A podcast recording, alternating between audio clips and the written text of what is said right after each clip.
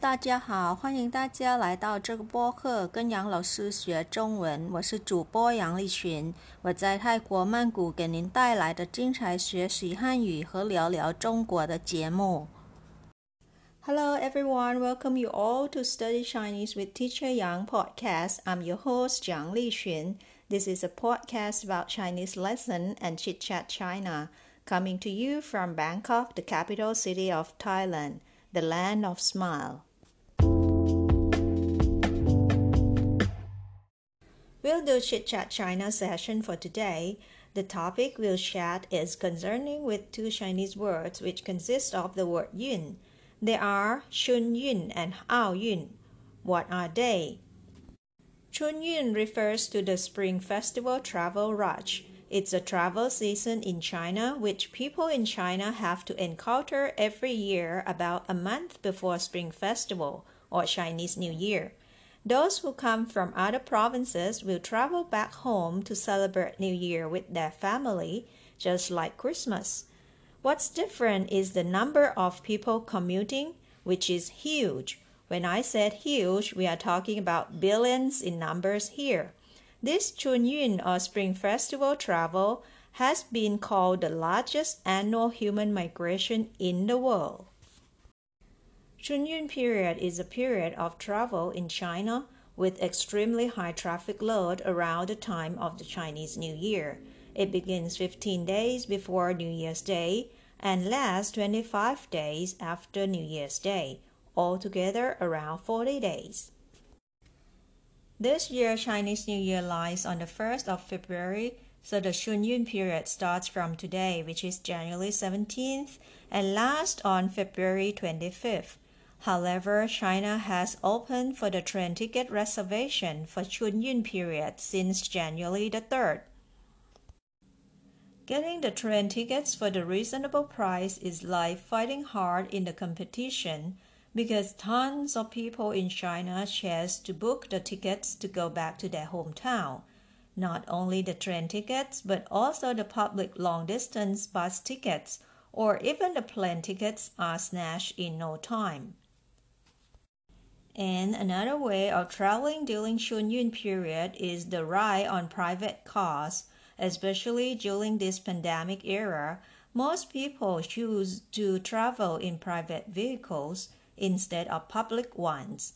That adds up to the high traffic load in China during Chunyun period.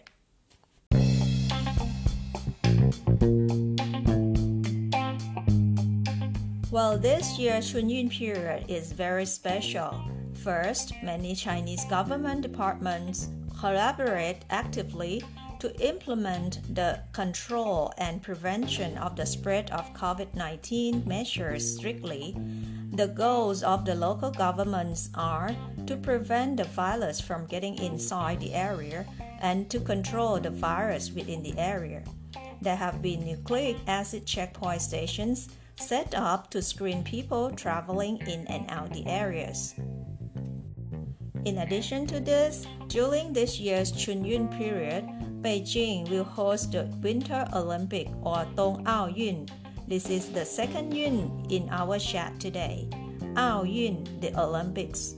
The 24th Winter Olympics will start on the 4th of February and end on the 20th of February.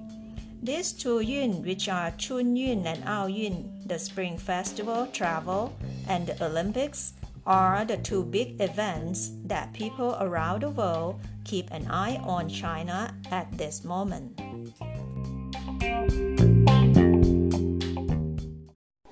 The 24th Winter Olympic Games and the 13th Winter Paralympic Games will be held in Beijing consecutively. The Winter Paralympics will start on the 4th of March and last on the 13th of March. Beijing is honored to be the first city in the world that hosts both the Summer and Winter Olympics. Well, talking about the last 2008 Olympics in Beijing, China had to cope with the severe earthquake in Sichuan province a few months before the opening of the Olympics.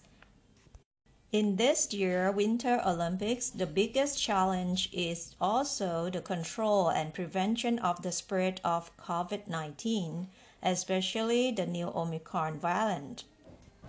China is now not only preparing for the grand opening ceremony of the Winter Olympics or Dong Ao Yun in Chinese, but also in monitoring closely according to the COVID 19 control and prevention measures. All sections hold hands to reflect Xi Jinping's vision of building a community with a shared future for mankind just as the motto of Beijing Winter Olympics says, 一起向未来, together for a shared future.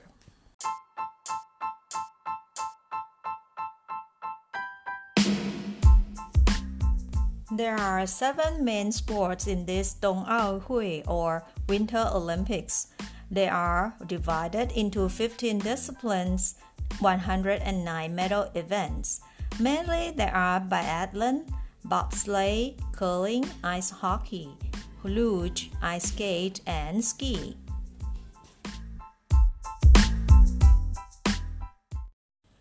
Well, my country Thailand will send four athletes to join in this Ao-Yun or Olympics. The National Olympic Committee of Thailand will send two male and two female athletes to compete in two events, alpine skiing and cross-country skiing we are sending our supports from here. Though winter sports are not our games, we believe that our athletes will compete with dignity and will bring good reputation and pride for our country.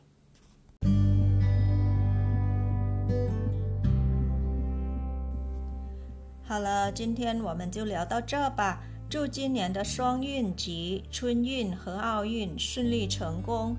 感谢大家收听，咱们下周见。That's Chit Chat China today. Wish the double yun, which are Chun Yun and Ao Yun, Spring Festival travel and Olympics, would go on successfully and smoothly. Thanks a lot for your listening. See you next time. Bye.